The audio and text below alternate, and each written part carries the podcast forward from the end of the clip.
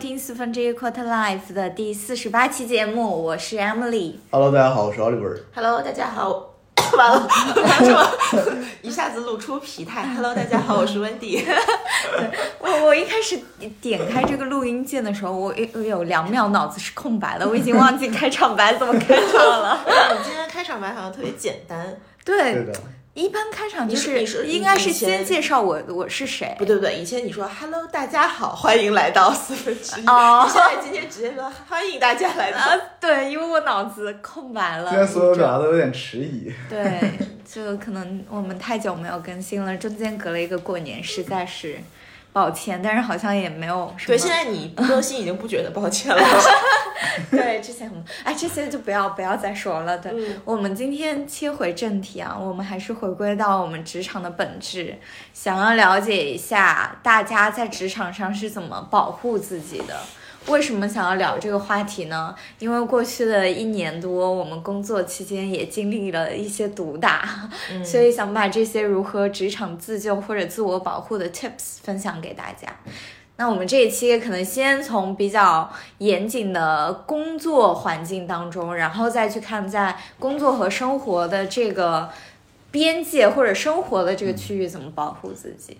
我想稍微先概括一下，刚刚 Emily 讲了，这一期我们要回归职场的本质，就是活下去。对，活下去，自我保护。哎，我昨天晚上刚看了一部电影，跟保护有关的，叫那个《弱点》。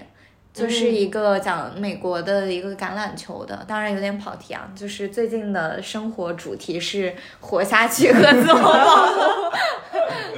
好，那我先来分享一下我在职场上那个自我保护的一个 tips。我之前也有在其他社交媒体上分享过，就是要做到事事留痕。就尤其是当你的工作涉及到可能跨部门啊，或者是呃你接了别人的工作，就涉及到交交接这种，你一定要把你交接过来的东西的状态，以及有一些什么是你们还没有 align 的，或者是呃不，你们还没有拉齐的，然后呃这个东西涉及到哪些主体，哪些人说了同意或者不同意的这些邮件的证据也好，或者是最好不要口头的，最好落实到纸面，邮件啊、书面的也好，把这些东西都理理清楚、留留好。那这样的话，以后万一真的出现事情，你追溯到前面的环节的时候，你也能找到那个邮件或者找到那个文件的 backup。嗯，对，这个是我觉得最最让我有安全感的这个自我保护的一个 tip。嗯，对，我觉得美丽姐讲的是那个跨部门沟通之间的嘛。对，我觉得这个事事留痕在那个，就是如果在我们乙方的工作中来讲，其实也非常重要。就比如说我最近非常深有体会的这个搭 model，、嗯就我们就是这个咨询这个顾问经常会可能说我搭一个巨大的 model，对吧？去要么就是算什么市场规模，或者是算什么类似于算公司的这个。就是收入端之类的，对。然后我们我我发现就是说这个 model 里面呢，因为其实你会遇到很多的假设，嗯或者是遇到很多很多的这种 details 的这个数据，然后所以我现在的一种做法就是，我会把我所有用到的数据源，呃，就都都放进来。就是因为我我觉得这个也是一个比较好的习惯，就虽然你这个 model 到时候会特别大，但是你最终的一个交付就直接是这一个 model，它比如说客户差你任何的数字，你都有源可溯。嗯。呃，比如说你可能说把我用的，比如说是这个我们常用那个 Euro Monitor 那个数据库嘛，对。然后或者是什么 IDC 是类似于这种消费电子类的数据库，那你会有很多层这个底层的数据，然后这个底层数据长什么样子，然后这是一种，然后第二种是你可能会有一些行业的报告，呃，或者是专家的访谈，那这些专家的这个 inputs 是嗯专家的这个叙述是怎么样的？然后那他可能说，比如说你需要用到一个百分比的这个假设，那专家给了你什么样的百分比？这几个专家就是可能说纵向来看，然后平均来讲是怎么样的？你怎么样得出你现在的这样一个假设值？这都是有源可溯的。对，然后这是第二个，然后第三个其实呃，我感觉就是说。呃，我有也不是第三个吧，就是说，尤其是最近发现的一个特别特别搞笑的事情，就是你就像美丽姐说，你经常会接到别人的一个工作或一个锅过来，对。比如说，尤其是这种半路进去的，对。然后我觉得尤其体现在 model 上，是。因为 model 上你不太清你是不清楚上一个人他搭 model 的逻辑的，嗯。然后或者是他的数据源都是哪里来的，嗯。所以如果这个人帮你。组织好了各种数据的源头，以及这个逻辑是非常清晰的。比如说，在这个 model 的第一页给你写一个它的方法论，或者哦。我们讲有什么样的暗门，因为对就我们都知道，就是 model 是需要调来调去的嘛，你总得调到一个理想值，所以其实你是会手动会进行一些操作的，对。你可能赋予它一些合理性，但是这些东西你如果不讲出来，下面的人是就后面接你的人是不知道的，嗯。所以其实这些东西都是我觉得是一个非常好的工作习惯吧，就一个是留下你的这个源头，一个是留下你的一些逻辑方法，然后把它展现成文字，这样才是。就即使是作为交接出去的人，你也要对这个负有这种责任和仪式感。嗯，对，但我有个好奇啊，就是刚刚 Emily 讲的第一个，其实就是说以邮件的形式或者以什么文本的形式，whatever，反正你要留下证据嘛。嗯。但我之前也跟朋友讨论过那个东西，就我们知道，其实在，尤其是外企，大家用邮件用的很多，但其实也会用微信嘛。嗯就比方说，如果我在跟一个客户也好啊，同事也好，其实微信上面已经说了什么事情，嗯，但因为我想留痕，嗯所以我发了封邮件过去让他给确认。嗯，但这个这一步骤呢，就显得非常的做作，就是怎么讲？嗯比方说，如果我现在收到一个我跟 Emily 讲完的东西、e m i l y 突然发一封邮件，然后里面 CC 了一堆老板，嗯说那就是像我们刚刚讨论的那样，我们打算怎么怎么做，你确认一下有没有错，我回一个 confirm，、嗯那这个对我来说，我的感觉就是 OK，他把锅甩给我了，那就会不自觉的把这两个人的关系拉得远一点，因为你可以想象，就是说，假设我们在跟客户聊天，嗯如果我们两个在用微信沟通，嗯可能感觉哎是在工作，但起码我们是在有那种 personal 的交流。嗯但是如果完全回到邮件，那就是公对公。嗯那么公对公呢，就是公事公办，你俩也不要指望着有什么特别，就通过这个这段经历去建立一个那么好的关系，或者那么个人的关系。那这个呢，我觉得它也是一把双刃剑。嗯就如果你真的所有事情都公事公办，那么到后面你总有一个时刻没有办法公事公办。比方就是像温迪说的那个 model，因为我们知道 model 里面有一些假设，其实是嗯你往东说也对，往西说也对对，你说三也对，你说五也对。嗯那么 OK，你如果想跟我完全公事公办，我就知道你这个小伙小朋友一直在想办法把自己的锅推给我，或者说一直在找我确认。确认的意思就是以后出了事情是你的责任嘛，这其实是个责任分配的问题。嗯那么你如果一直公事公办，OK 好没问题。那我们开会的时候我也跟你公事公办，你必须给我讲清楚这个东西为什么是三趴，这个东西为什么是五趴。嗯如果你讲不清，如果你讲不清楚，就是大家都知道这东西讲不清楚嘛。如果 OK 的话，大家也都懂，那就是 OK。我也不管你这个东西，我只要搞清楚量级和方向性，对不对？你不要正的给我搞成负的，你不要十搞成五嗯就行了。嗯那这个东西呢，其实它是需要你们两个的个人的关系，或者是这种软的东西去揉去 smooth 它的。嗯，这个我就有点想不通，就是如果，都公事公办了，那么你不不能公事公办的时候怎么办？嗯，我我理解，其实不是所有的东西都要诉诸在。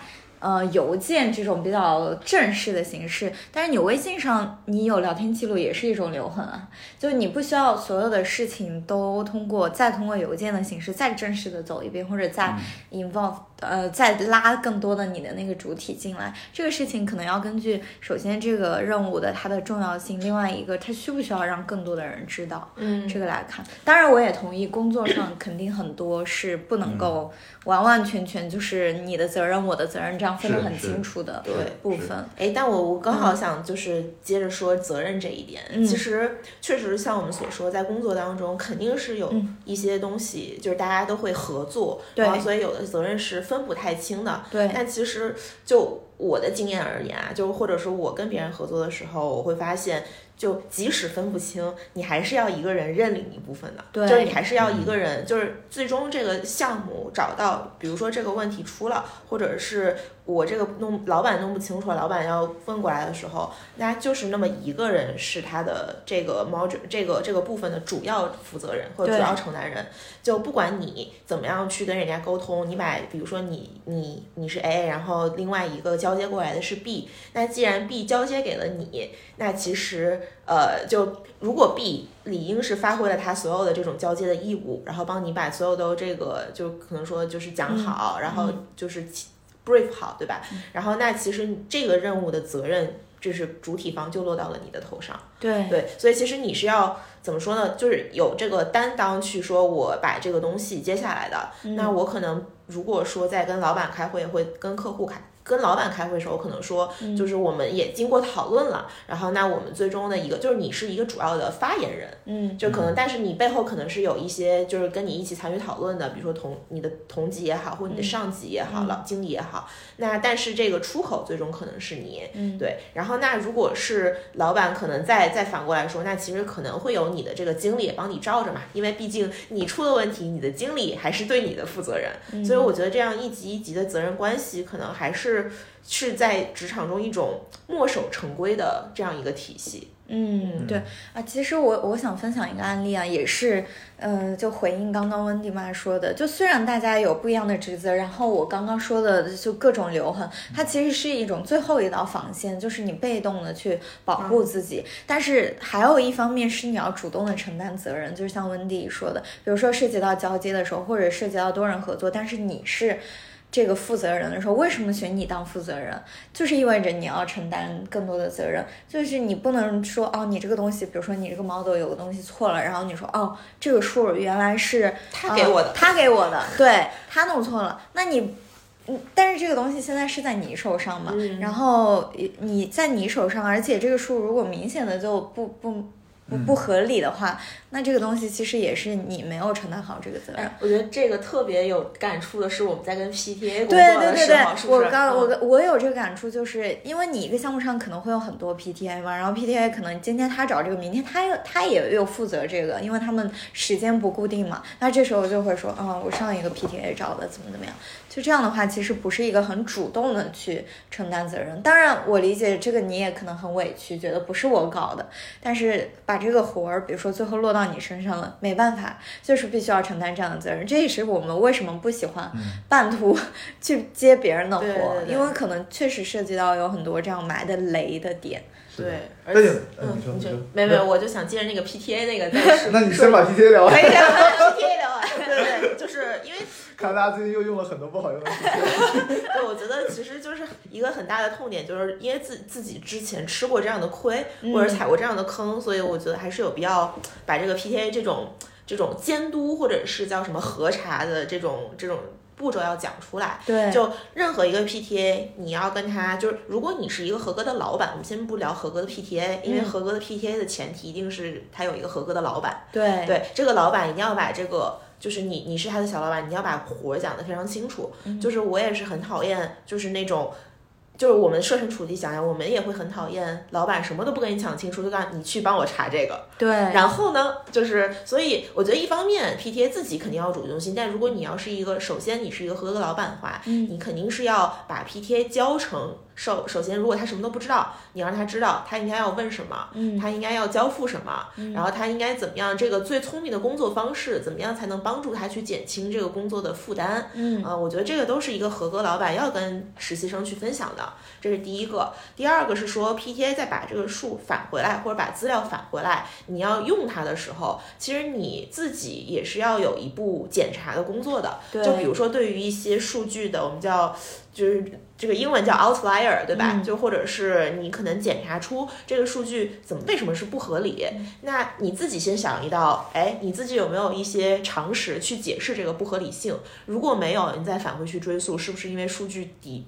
底的问题，对我觉得就是这个这个是一个非常重要的步骤，你要避免在你用了这，尤其是涉及到数据的时候，定性的话，我觉得我们都还好去这个这个可能说去去去 argue 对吧？但是如果涉及到数据，就是什么数就是什么数，对，因为我最近是遇到一个是说 PTA 方面，然后一个其实是公司自己内部的这种 knowledge team，嗯，然后帮你去 download 数据的时候，你知道我遇到一个特别搞笑的事情，一个是说。我的那个国家，然后某一个，我们看整体这个国家市场的零售市场的大盘，我发现有一个品类极高无比，数量级是其他的三倍多，啊，不是三三呃一千倍，三个零。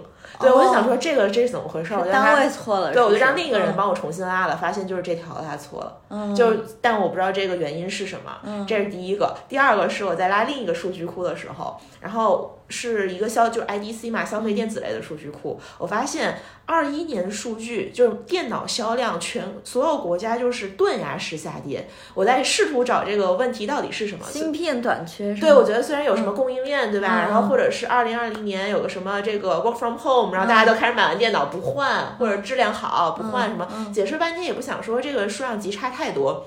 然后我就问了一下，然后他他跟我说，因为二一年。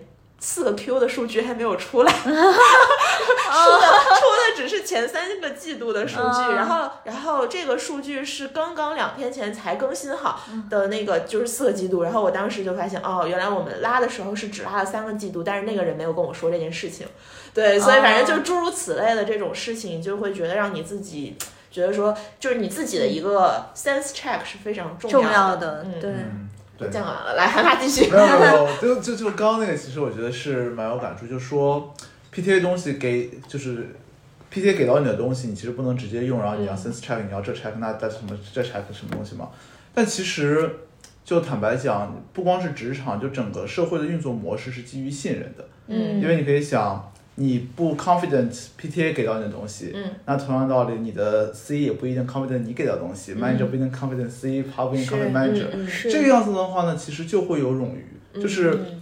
比方说，举个例子，我做完的东西，C 要再 double check，那么可能花他百分之二十的时间。是。然后 C check 完以后，manager 再 check，又花了百分之二十，然后他再 check，叭叭叭叭叭。嗯。所以有的时候呢，其实，嗯，他需要有这个信任的这个东西在，嗯。你才能把这件东西做得更 efficient，就更更更有更有效率，更有更有效率。当然，就是我觉得 PTA 还是比较 tricky 的，因为坦白讲，他是没什么责任的，嗯他也不在你这个体系里面，大不了我换一下做 PTA 嘛。嗯，对吧？所以就是，但是到真正再进去以后，如果是 junior 的同事给到东西，嗯，那如果他不好，就 PTA 我还可以直接 fire 或者直接不用他了。但 junior team 可能是还是要去 train 他，或者是起码你要保证你下一次是能相信他的。你不能说 OK，我知道这个人不能相信，但是我还是逼不得已要用他。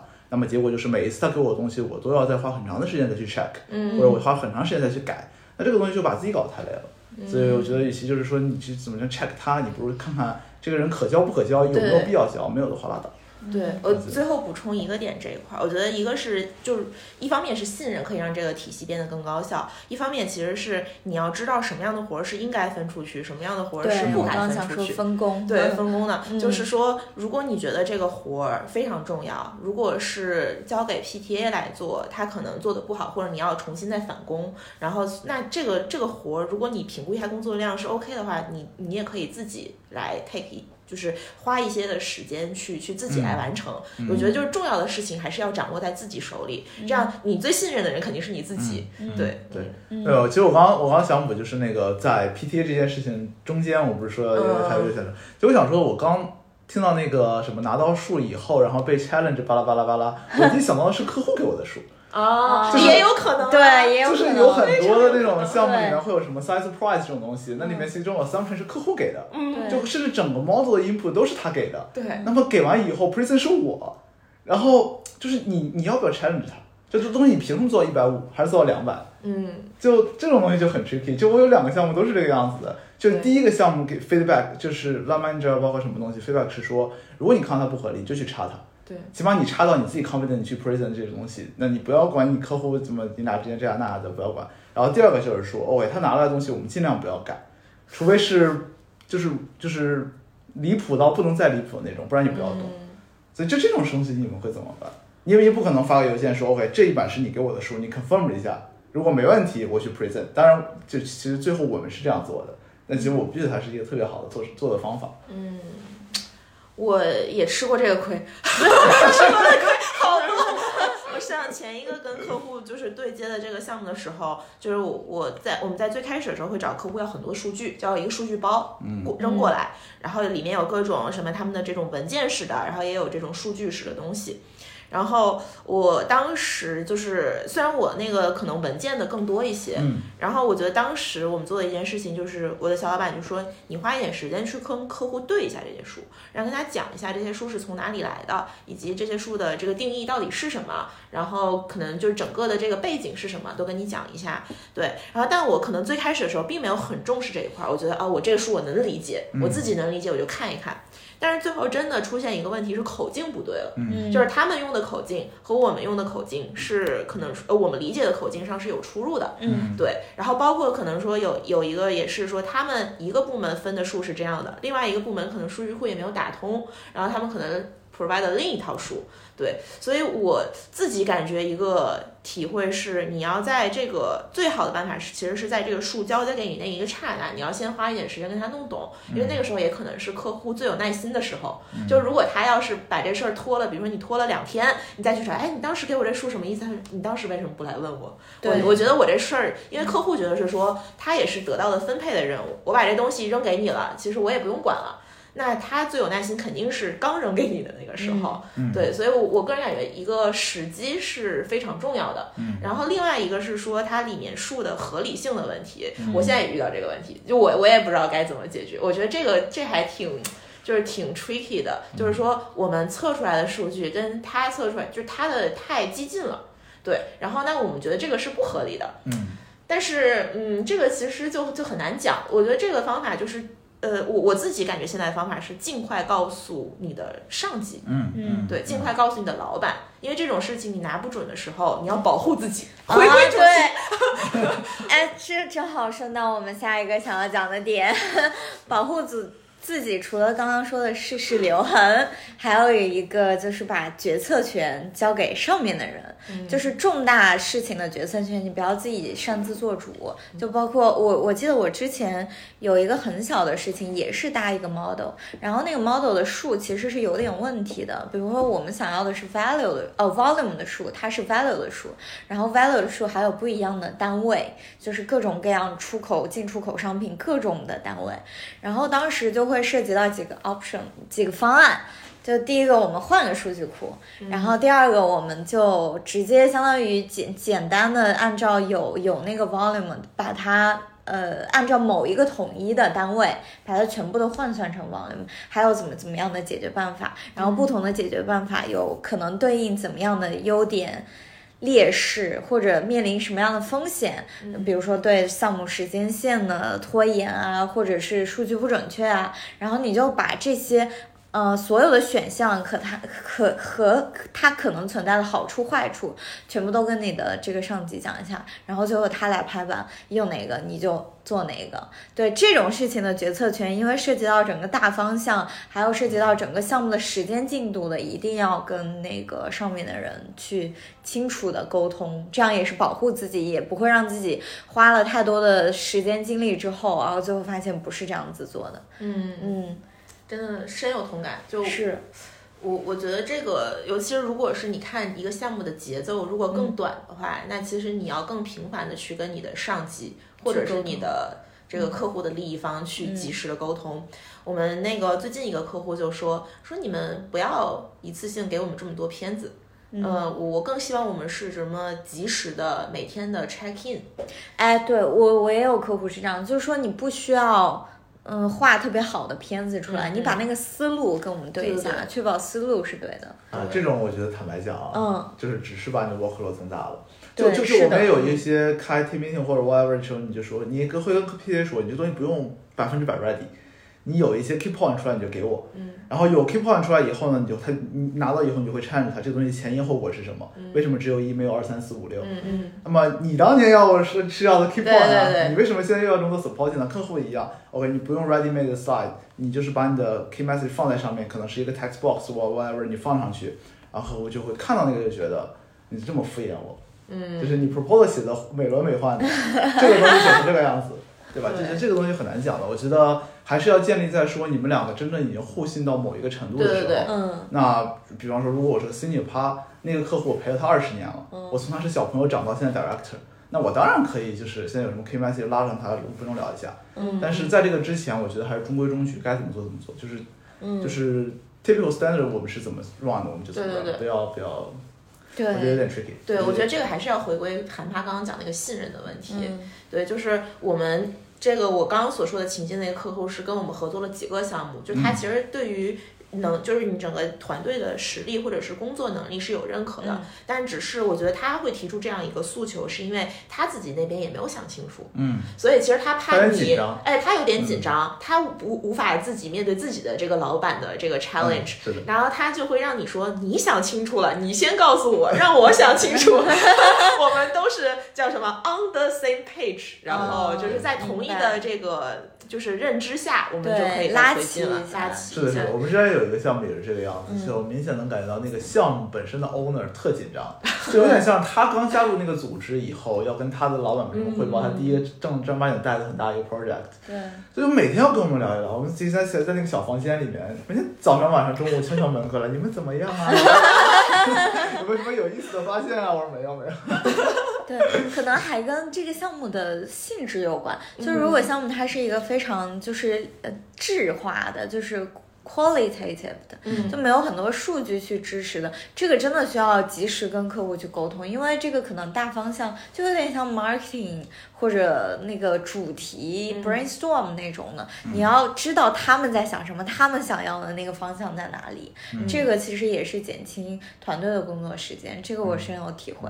就越是 qualitative 的项目，越是要更多的嗯。这个去去沟通。但但。其实我感觉这个就是这种甲乙方沟通的过程中，或者甚至就是在一个体系内部沟通内耗很严重的地方。嗯就有的时候，其实你的客户也好，或者你上面的人也好，你知道他是有想法的，嗯但是你现在因为你不 ready，或者你没有一些东西，你不敢拿过去跟他讨论，对你怕你怕你显得你自己好像什么东西都没有准备，是就是是非常那什么，然后那么你就准备准备准备准备，你明知道这个东西我们会打一个 disclaimer，这叫 for discussion，嗯，但 turns out 这个东西就是会被改的。对但是没办法，嗯你就就是是要做一个这种东西，拿过去跟人讨论，就是这就是稻草人嘛，就是你要立一个稻草人被人插，嗯，就这种也是挺内耗，但是就没办法，没办法。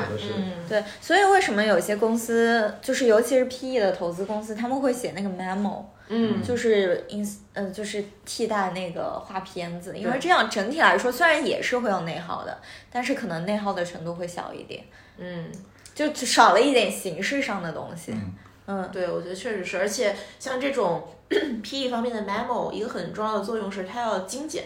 你会发现，我们可能给客户，如果是一个滴滴类的项目，对吧？对，那客户一百交100多页一百多页，最终真的放在他 memo 上的，可能就他 memo 可能也就十几页，对，但是这个 memo 其实并不一定会比我们画一百多页片子对，会容易，是的，是的。对，它可能更需要你那个总结、归纳、提炼出一些信息。特别搞笑，我们上个滴滴的项目，直接客户说我时间太紧了，嗯你帮我直接把 memo 换了，哎，直接给了 memo 也写了，对，给了给了我们十几页嘛，十几页的 content，每一页是三四页的量。就是因为你，我们可能是咨询，可能是一页讲一个东西，对吧？对我们不展开太多，对然后但是他们是可能一页是一个非常提炼的 message，对那你可能是需要放一些非常关键的证明或者是嗯关键的东西，那你就不想把三四页揉到一起。就我觉得那个那个思考的过程也是很，就是他们就体会到了甲方爸爸们的这个艰辛。是。的，没有，我觉得他那个 memo 很好的一点，或者说文档这种结构性写作很好的一点，就是说它分模块分得非常清楚。对，嗯。就你虽然呃 consultant deck 也会分什么 market section 啊，competitive 嗯嗯。但是坦白讲，我点进去 market section，你里面七十页我还是要再翻，对。这页讲 channel，这页讲对。share，巴拉巴拉巴拉。对，那他那个呃非呃就是他那个 memo 呢，其实我看过有一些 memo，它是怎么讲？它每一个 section 就要么很细，要么很具体。嗯嗯对，这个就叫做 market forecast，或者叫 market perspective，就市场前景怎么样。然后有一个 column 叫 valuation，、嗯然后这个叫 risk，什么东西？那其实我 senior team。就就就我看这个 memo 之前，我总归是了解点 context，或对者完全不知道。那么我自己会对这个项目有判断。我觉得它可能难的地方在需求的论证，在供给的稳定，在价格，在 whatever。那么我拿到下面人给我这个 memo 以后呢，我直接看那个框框就好了。嗯我不用像我拿到一个 consulting project，对不对？在在翻翻翻翻进 executive 里面还写的就是特别就是有一些英文很好的同事喜欢写一些非常文艺的表达，嗯或者说非常 narrative 的表达。嗯我看到以后，你说这个市场涨得特别特别好，特别有希望，我也不知道是几趴。嗯。那这种时候其实要讲，但是有的时候你就是要在 summary 里面不要写几趴，嗯。对对你会让太多数字去 confuse 它。那这个就很 tricky。那如果是那种 memo 的话，我知道这个项目我就关心 valuation，、我就关心你 post valuation 是涨十个点五个点，那我就看这个就好了，其他我都无所谓。嗯，对。这种其实也是很好的，就是我只，但我觉得 consulting deck 你就没办法做到这件事情。就假如我真的只关心你某一个 sub issue，嗯，我怎么样快速定位到那个 sub issue，哦。就翻翻翻翻翻翻。翻。是，哎，不过刚刚这个点，我就想，就是盘盘刚好讲那个 summary，我发现就是越 senior 的人，他对就是这个我们叫 executive summary 的看重性是越大的。对，就是有的时候你跟最大的老板过，他说你跟我过一遍 summary，过一遍只过一遍 summary summary，对。他有问题的你再打开。对所以我我感觉就是，如果是这样，我们一层一层传导下来的话，嗯就是说 PTA 你在跟你的上级汇报的时候，你也是总结几点嘛。对我觉得你的总结的几个点跟我的假设是吻合的，那我大概觉得我会信任你，对吧？我会信任你的工作是没有问题的。如果有问题，我再过来看你具体是哪块出错了。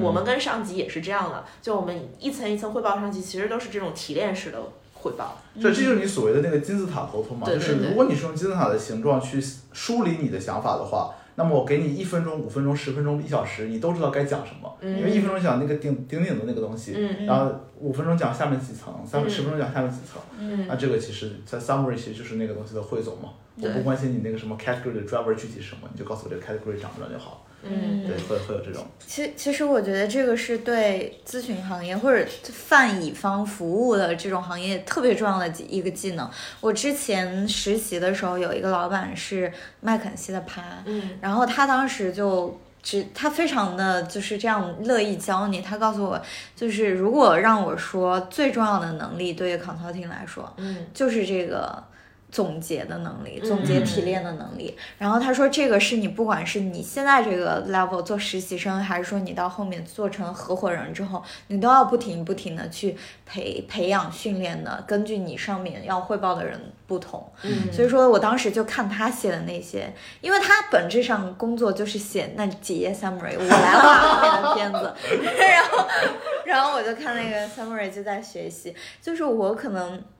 总结出来就有点像我们写英文的那个论文，就是像航拍刚刚说的金字塔，就第一段的第一句一句话，就讲接下来你这一段可能要论证的一个论点，然后下面有有一二三点可能是原因，然后原因里面可能会有一些数字去支撑，嗯然后呃这是具体每一段的结构。那回过来，嗯、段与段之间的结构可能就按照从今天往到以后去看啊，嗯或者是从呃按市场去来分啊，或者按模块去来分。但是这个就听起来很简单，就是有这样的结构，但是你怎么样去传递那个核心的呃那个信息点是很难的。嗯，就是现在我真的觉得很难，因为我我上一个项目，我完整的独立的负责了一个一个怎么说 module，嗯。然后从呃一开始的这个我们叫 storyline，就整个的故事线怎么写，就是一开始我写的，后来我们的 manager 重新写了一版，我就想我写的是什么东西，我写的是什么东西？对，就是他那边就真的是一个故事，而不是我可能是硬生生的把它划分成了几个 section，、嗯或者我我们经常用的，为了让它连着像一个故事，哦，第一第一前一张片子后面画一一个省略号，然后后面一个片子的草 title 前面跟着一个省略号，对，或者加一个 and 什么的，对，猫然后味儿。对，但它其实只是你强行把它拉过来，它并不是一个故事。所以为什么 storyline storyline 就是你这个 story 要怎么讲？所以这真的是我觉得咨询里面比较有艺术的一部分，嗯对，就怎么但我讲故事。我之前我之前写那个，就是我们如果讲 page by page 的话，其实有很多人会写那个 tagline，就是那个标题，呃，呃，对，叫也不叫标题，就 tag，就反正那那标顶头那句话。嗯。然后有很多人会说，我这一页里面 key content 里面有什么 message，、嗯。我都归纳到里面去嘛，然后就会使得你那个 tagline 特别长。嗯。对。这边我看到一个数据，我想 highlight 一下；那边看到个数据，我想 highlight 一下，嗯。就会使得我们原本那个 tagline 可能是二十号字，嗯。然后那么你写不下，十九、十八、十七。哦。但我现在就是强 push 自己，二十号字一行，不要超过一行。对当然你最后肯定测到你会写到两行，就因为它是两行的那个空空间嘛。就是你你 push 自己去想提炼这些 message 时候，就是二十号字一行，你不要超过这个。对，就超过的东西都是在讲自自自己你也不不知道这些的 key message 是什么。嗯我发现这个东西还蛮有用的，是的，就会是的，之前做那种，尤其我们会画一些怎么讲比较复杂的 chart，就比方说某一个市场按照不同的呃 category 去细分，然后五年的每年有 Kager 巴拉巴拉巴拉，嗯。这里面数字不要太多啊，哪个 category 是最大的，哪个 category 涨得是最快的，嗯。哪个 category 在跌，嗯。巴拉巴拉巴拉。那么这些东西你如果都想汇总在那个 tagline 里面呢，你总归是写不下的。嗯。那么这时候就 push 自己去想，那对于我这个 story 来说，或者对于这个 project 来说，它最应该知道的 message 是哪个大、哪个快、哪个跌，还是 whatever。那么知道这个以后，其他的信息都是没用的信息了。嗯嗯但是你也不可能把那个叉上面其他信息都删删掉，对你只能是说就留那一个标题就好。对。或或或者是就是在做做片子的时候不要太贪心，就对我们行业来说，你一页就讲清楚一个点，对。非常清楚的讲，你让人家一看两秒之内就知道你要讲那个点，嗯。就已经很好了。是的。嗯。就不要想说加一些乱七八糟的。我觉得，我觉得 consulting storyline 最优雅的就是你这一页呈现某一个信息，嗯，客户这时候会问到这一页上面说，那什么什么东西你有没有看过？对你说，结果我就在下一页，们看了，对，就在 下一页特别页。优雅的一这个瞬间，爽。对的，对，就特别爽。我们预判了你的预判，对，所以说啊，我想插一下啊，我们刚才就是讲到自己的工作领域，不知不觉这个英文的词量就上来了，好好包括我自己也是，控制一下，控制一下对对对啊，我们工作讲的太过瘾了，讲一下生活吧。等一下，工作我觉得还有我我是自己切身这个问题啊，嗯就是因为大家刚刚讲的都是说这个活儿到你的手里了，对你如何自救是吧？嗯我有没有想想活儿对对对，你有没有办法自救是自己不接这个活儿？有没有一些说话的艺术，或者是你觉得应该怎么样合理的去拒绝于你？真就是嗯我觉得这个拒绝一定是合理的拒绝，或者是你真的有一什么一些什么方法是可以躲掉这个活儿的。嗯，但一般这种活，我其实没有遇到啊。嗯就一般这种活是来自于你的同级呢，同级求助呢，还是说你的上级给你的这些？还有可能是客户，哦，对，还有你的客户。我觉得都有，对对对，对这个，我觉得可能要分主体来看。嗯，就我其实这三种都没有遇到过啊，。真的啊，嗯，目前为止，我有可能我被保护的比较好。我除了 Pierce 没有，其他都有。哦，来分享一下哎我这个也不算 Pierce，我这个是 Pierce 到老板到我的这个转嫁的过程。就就是说，我们那天开会，哦然后那个老板说，哎，你看，哎，他那块儿的。这个 case study 有点多，嗯案例研究有点多，然后他说你帮他画一画一个 case，我我心想，我当时就说这不是我就我说我就跟他讲，我我这手里还有这个诸如一二三四这么多的活儿，然后大概我这得花四五个小时，嗯那个你要不再看一下，你把我们的工作再梳理一下，我就是这么跟老板说的。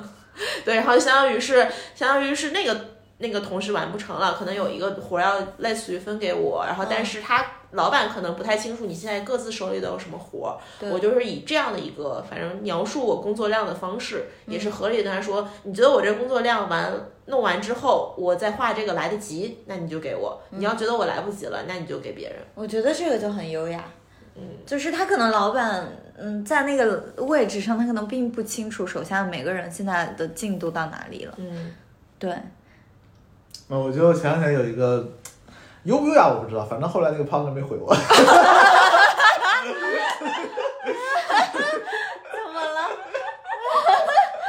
那那呃，那那优不优雅不知道，挺有效的，是不啊，是？对对对，挺有效的，就是。呃，就我们国家有一个项目，发客户丢了一堆数据过来，然后我帮他们稍微处理处理那个数据，然后提炼提炼那个 key message 出来。就你可以想象，嗯现在所有 team 里面的人对那个 business 一无所知，嗯卖什么 category，在哪些 channel 卖，在哪些 region 卖，什么都不知道。嗯卖哪些品类，在哪些地域卖，在哪些渠道卖都不知道。嗯累死了。完美，完美完美。漂亮，优雅。然后其中就是对于关键区域那一部分，嗯，我现在做呢，因为客户给到我们的信息是按照就是什么东亚、北欧、南欧、西欧这样子去梳理的，嗯。那么我就在这个了这个这个水平给他整理出来那个 chart 什么东西，就是你可以看到他客户的那个 business 呃生意是按照什么 头上传译，对我还没反应过来。是按照北美什么西欧翻译，然后后面我其实是看到他那个，这我真不知道怎么讲，engagement letter 叫什么？项目书，项目，像嗯、你就描述一下他是做什么项。目企划书吧，就是类似。对，就项目就是项目的这个东西，我后来看到，其实它整个项目只关心四个关键市场，嗯就是英美法德。嗯那坦白讲，嗯其实你是用地域的那个维度去看，对你是看不到这四个，呃，除了英国和美国哦其实就是独立的嘛，嗯那其他两个你是看不到的。嗯那么那个 partner 就写邮件问我说，我们有没有什么办法可以看到按照国家分的这种的生意划分呢？就一这下下一句的意思就是说，如果有你就做出来，如啊果没有再说嘛。这种潜台词是对啊，我就跟他说有，但是我觉得那个那个 document 那个那个文件丢过去，我说我现在还是用在地域上面去分的，嗯因为两个原因，第一个。法德分别是自己区域百分之九十以上的市场占有率，嗯所以你看那个市场就是看在看法德，没有什么区别。嗯第二个就是，我觉得 team 在没有上来之前，需要让他们有一个 over picture，就知道这个 business 是怎么分布的，嗯而不是只看这四家国家，而不知道其他的 region 是什么样子。嗯那反正我就这样子去。优。雅，优雅，我觉得这个我觉得很优雅。合理的。那天晚上我约了七点钟的餐厅 原来是这样。不优雅，晚上就不优雅。我跟你说，我也有一个，就突然想到有一个人没回我，也是上级，但是他找我的不是工作上的事儿，就我们有一个叫这种 social committee，就是他是专门负责什么社会影响力，然后举办一些这种大家的这个平常日常的活动，把大家聚在一起。嗯，然后还有那天突然来找我了，他就说，哎，问题啊，我们这个之前也看到你参加了这类的活动，嗯、我们这一届这个组委会在招人，你有没有兴趣啊？但我其实特别忙嘛，我我也没有表达一个很强烈的这个意愿。然后，但我突然发现，他给我的举例当中，他说，比如我们之前去过龙泉寺，然后还去过七九八，我一想，哎。那个我是上海 office 的，然后你刚刚说的都是北京的活动，我不知道我够不够格呀，再也没回我。我有我有个问题要回的是，我喜欢的 social 不是社会哦。什么玩意儿？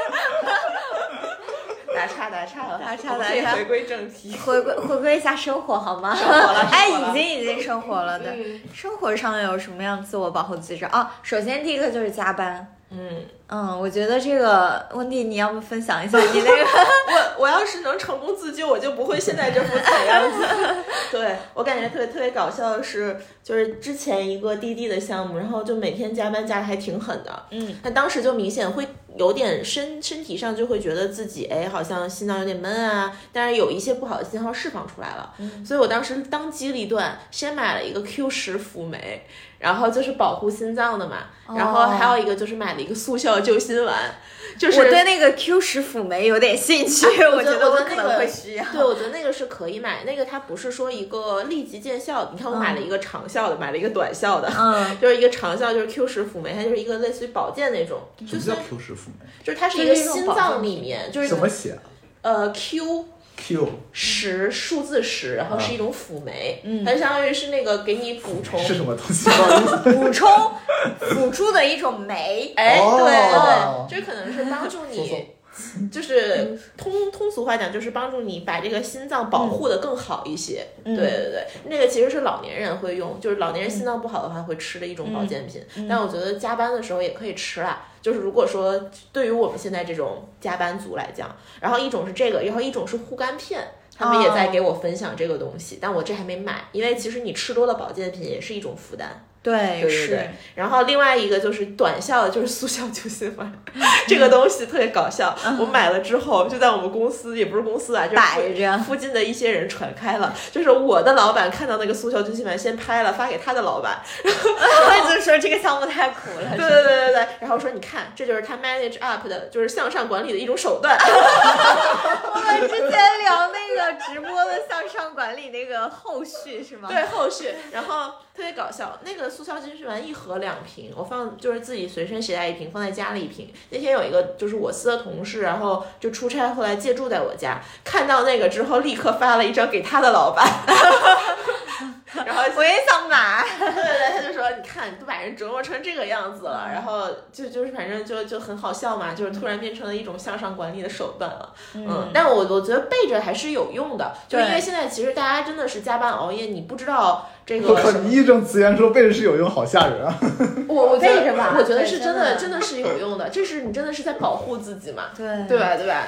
就这个怕就怕你到那个时候你拿不起那个瓶子就。突然突然变成什么明天和意外，不知道哪哪个个先。来？对，哎，不过我觉得有日常保健的意识很好。嗯我推荐给大家一个东西，不是广告，啊，就是有一个小程序叫 Lemon Box，嗯嗯，它就是可以根据你的一些日常的习惯啊、作息或者你现在想要改善的东西，它会给你配一个就是保健品的 list，、嗯。但是你不一定要按照它那个清单去去去订购它的东西，你可以自己在网上买。就比如说，它推荐你鱼油，它可能里面很贵，但是你网上淘宝买一个大瓶的鱼油什么的，就这样的话，你比较符合你自己身体的一个日常保健。对，我觉得我们之前测过那个，然后按照我的那个，就是它不会让填那个问卷，填一堆东西。对对。对，一堆填完以后，我一听要吃八九粒东西，我对，想哦对 是要吃八九粒，但是你可以挑一些，比如说，比如说，我觉得什么深海类的鱼油类我们可以吃，哦因为我们日常饮食吃的对，很少，吃吃，我觉得每个就是挑一种，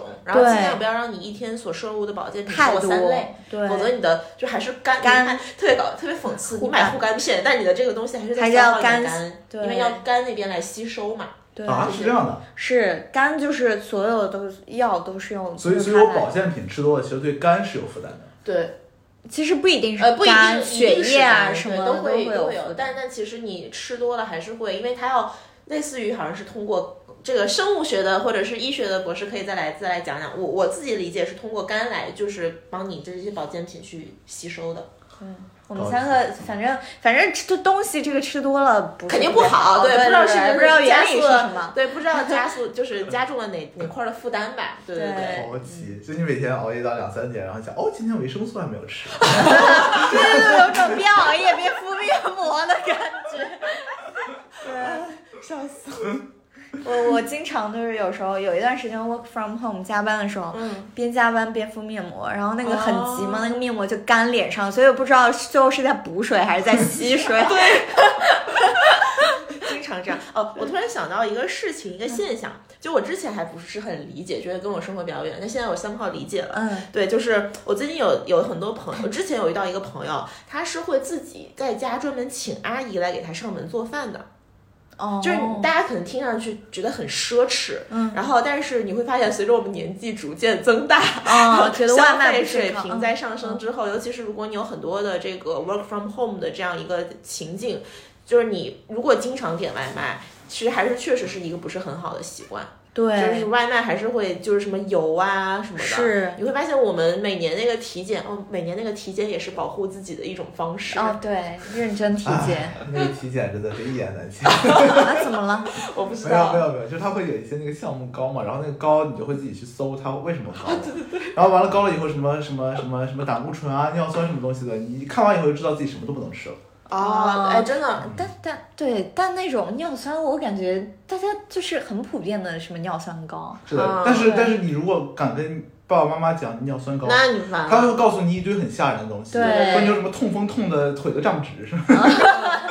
对。回到什么轻松的环节，我有两个特别搞笑的小故事，就是一个是说那个我一个 partner 合伙人那天去体检完了之后，他就说，哎呀，我的这个什么好像是什么胆固醇高还是什么的，嗯然后他那天跟我们说，他就他就让我们帮他分析嗯。原因是什么，嗯。因为他很瘦，然后也每天也健身跑步，我们在说您之前的饮食是怎么样了，他就开始给我们讲他之前怎么怎么样，有什么什么习惯，然后我们就捕捉到一点，他特别爱喝咖啡嘛，嗯然后他之前喝的咖啡都是那种焦糖玛奇朵，哦天哪！就每天那他很一杯。瘦啊！对，每天一杯焦糖玛奇朵，然后就是很恐怖，对，然后他就从就那天开始就有点应激反应，说啊，我这个老婆跟我讲了，这个东西不能吃，那个东西不能吃，你们回去给我点菜，然后点那种清淡的菜什么的，嗯，但是也抵不住他一天一杯焦糖玛奇，朵。后来他就不喝，他就喝美式，然后第二个例子，不好意思，我打个岔，就是一个男的三四十四十多岁的合伙人，每天喝一杯焦糖玛奇朵，我觉得这画面挺 Q 的。然后另一个例子是我身边的一个朋友那天去体检，嗯他体检的时候呢，然后就是他也很怕嘛，然后他在体检之前买了重疾险，就是哎，这个是有一个讲究的，好像说你要在体检多少之前买那个重疾险，否才则可以对对，否则那个重疾险就会觉得，如果你这个时间太近，他就知道你是有有预谋的骗保。哦，对 对对对，反正是这个这个反正一个很很好玩的事情。然后那个朋友呢就去测了，测的时候医生跟他讲。哦，哎，那个我跟你讲啊，你看这个这个这个 X 光片还是什么什么片子，你这个什么好像在胃部还是在哪里有一个这个三到五的这样一个什么这个呃块儿还是什么？哦对他，然后他就想，他就去查三到五，然后他就去查了，他就发现什么那个百度百科跟他讲，百度百科好吓人。害人不浅啊！天啊 对，反正他查了各种学校跟他讲，哎，一个三到五的就已经是什么恶性了，恶性然后他就立刻冲去问医生，医生。我到底是怎么了？他说：“哦，那个你看的是三厘米到五厘米，是不是？但其实你只有三毫米到五毫米。单位很重要。单位很重要，是的。哎，我也有一次体检的故事。我我上次去体检，然后他那个医生就说啊，你这个什么什么 T 波不齐，，T 波紊乱。然后我一查。百度百科，替波文啊，什么什么呃，心肌炎啊，心肌梗塞啊，早期症状全是什么替波文了。正好我奶奶就是去世，就是因为心肌梗塞嘛。然后我想完蛋了，这还有家族史，我就赶紧请。我有一天请假，还请假早上去去量了那个。然后量了，最后拿拿过去，又重新做了一遍心电图，拿过去还挺正常。那个医生说，上次那个应该是心电图没给你做好，接触不稳，然后就导致踢波紊乱。对，所以，哎，所以大家对这个体检当然是好的，就也不要太。好像说体检的时候，他其实会把你的那个指标写的夸张一些。对，他会，对，把其他很多。就是你要，就是查得总归得查点问题，你才会复检。对，复检才有 revenue。对，就就有点小问题，你开来说很吓人。对，它会它会标出来很严。我还以为是它是好心的警示作用，提醒你这块有可能会超标了，未来要注意。我它是警示作用，该掏钱了，该掏该掏钱了，该掏钱了。哎，也这正好延伸出两个问题啊，就我觉得我们后续可以聊的，就你们现在有给自己或者家人配置一个比较就是牢固的一个保险护围墙吗？就是或者你们有这个意识吗？牢固的保险，说实话，就是各种险种，对，就是各种险种，然后怎么样配？就是有一些险种是要在三十岁之前配好，是比较比较划算的。我觉得我们可以下一期，对我最近就在研究，随着年龄的增长，就开始研究，就是靠这种研究一些抗风险的。我不用研究了。提问是吗？就这边先 present，然后我们 Q A。对，当然不涉及任何保险产品的推荐，只是我我发现身边很多人，大家普遍都有理财意识，嗯，但是很少有这种保险意识。怪不得，就是我有一个朋友，他在入职第一天就问我，嗯，那个你买了什么样的重疾险？我心想为什么要买重疾险？而 且风险有多差，你心里没点数吗？重疾险，重疾险是最好在三十岁之前配好的，就不然你过了三十岁那个坎儿，它就会有一些疾病，你就会那个发病率就会提上来，它那个赔付，你就是你购买的那个金额就会上去。对，我感觉以前的保险都是爸爸妈妈帮你买的，对对，而且自己不会有研究意识。对，而且你还要同时去看看爸爸妈妈他配的保险，因为爸爸妈妈配的保险很多时候是当时他们身边的一些人啊，对线下推荐，其实可能并不全面，就是有时候可能或者他们。嗯，那个赔付的金额特别低，比如说今天可能赔个十万到二十万，他们当时买的还挺贵的，就是可能也要研究一下。明白。对，还有一个就是关于这些年轻人的常见疾病。嗯。我最近怎么回事？常见疾病是什么？年轻人就是首先是心脏，还有就是肠胃，对，心律不齐，还有肠胃，还有一些女性相关的，就是什么乳腺啊或者宫颈啊。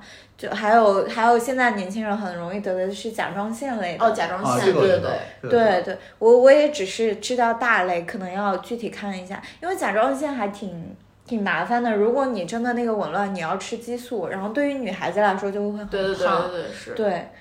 就是这些，我们可以回头研究一下，对于打工人做一个全面的生活保障。发现我们这个关注的话题越来越符合我们这个年龄。四份体检报告放在这里指。对，指着每个指标。怎么回事儿？对对对，可以下一期好好研究一下。对，我会发现保险那个事情，我真的会有自己一些小意识认为，就以前你学生时期，你看到什么出行险，你会买吗？不会，对吧？就我我会出于省钱的目的，就是说骗我钱呢，然后我就完全不买。然后自从我感觉，尤其是最近开始，什么新冠险呀，对，都会买。对，然后最重要的就是延误险嘛，就如果你出差的延误险，这个是很很必须的。然后就是那个新冠险，就什么你被隔离，如果同航班确诊，你被隔离一天，返四千块钱。我一看这个，我也每次好快乐，对，毫不犹豫的下单。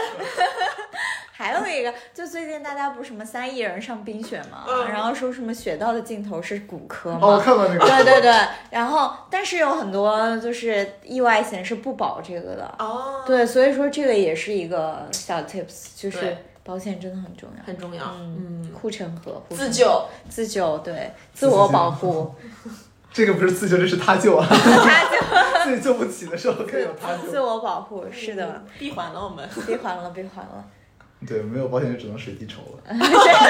水滴筹，笑死了。好，那今天我们大概就聊到一些职场上，不管是工作环境还是生活环境的一些自我保护的话题，然后也给自己埋了个坑，就是我们需要做做小作业，研究一下。美丽姐需要做做小作业，美丽姐需要做做小作业，我们需要验收一下美丽姐的小作业。那这一期就就看什么时候能录吧，看我的研究进度啊，论文的研究进展。那如果大家有什么自己在不同行业的职场保护的小 tips，也可以分享给我们。还有生活上的一些保健品啊，或者保险的，有一些有研究的朋友也可以在我们听友群里跟我们分享。那这就是今天的节目，谢谢大家。嗯，拜拜，拜拜，拜拜。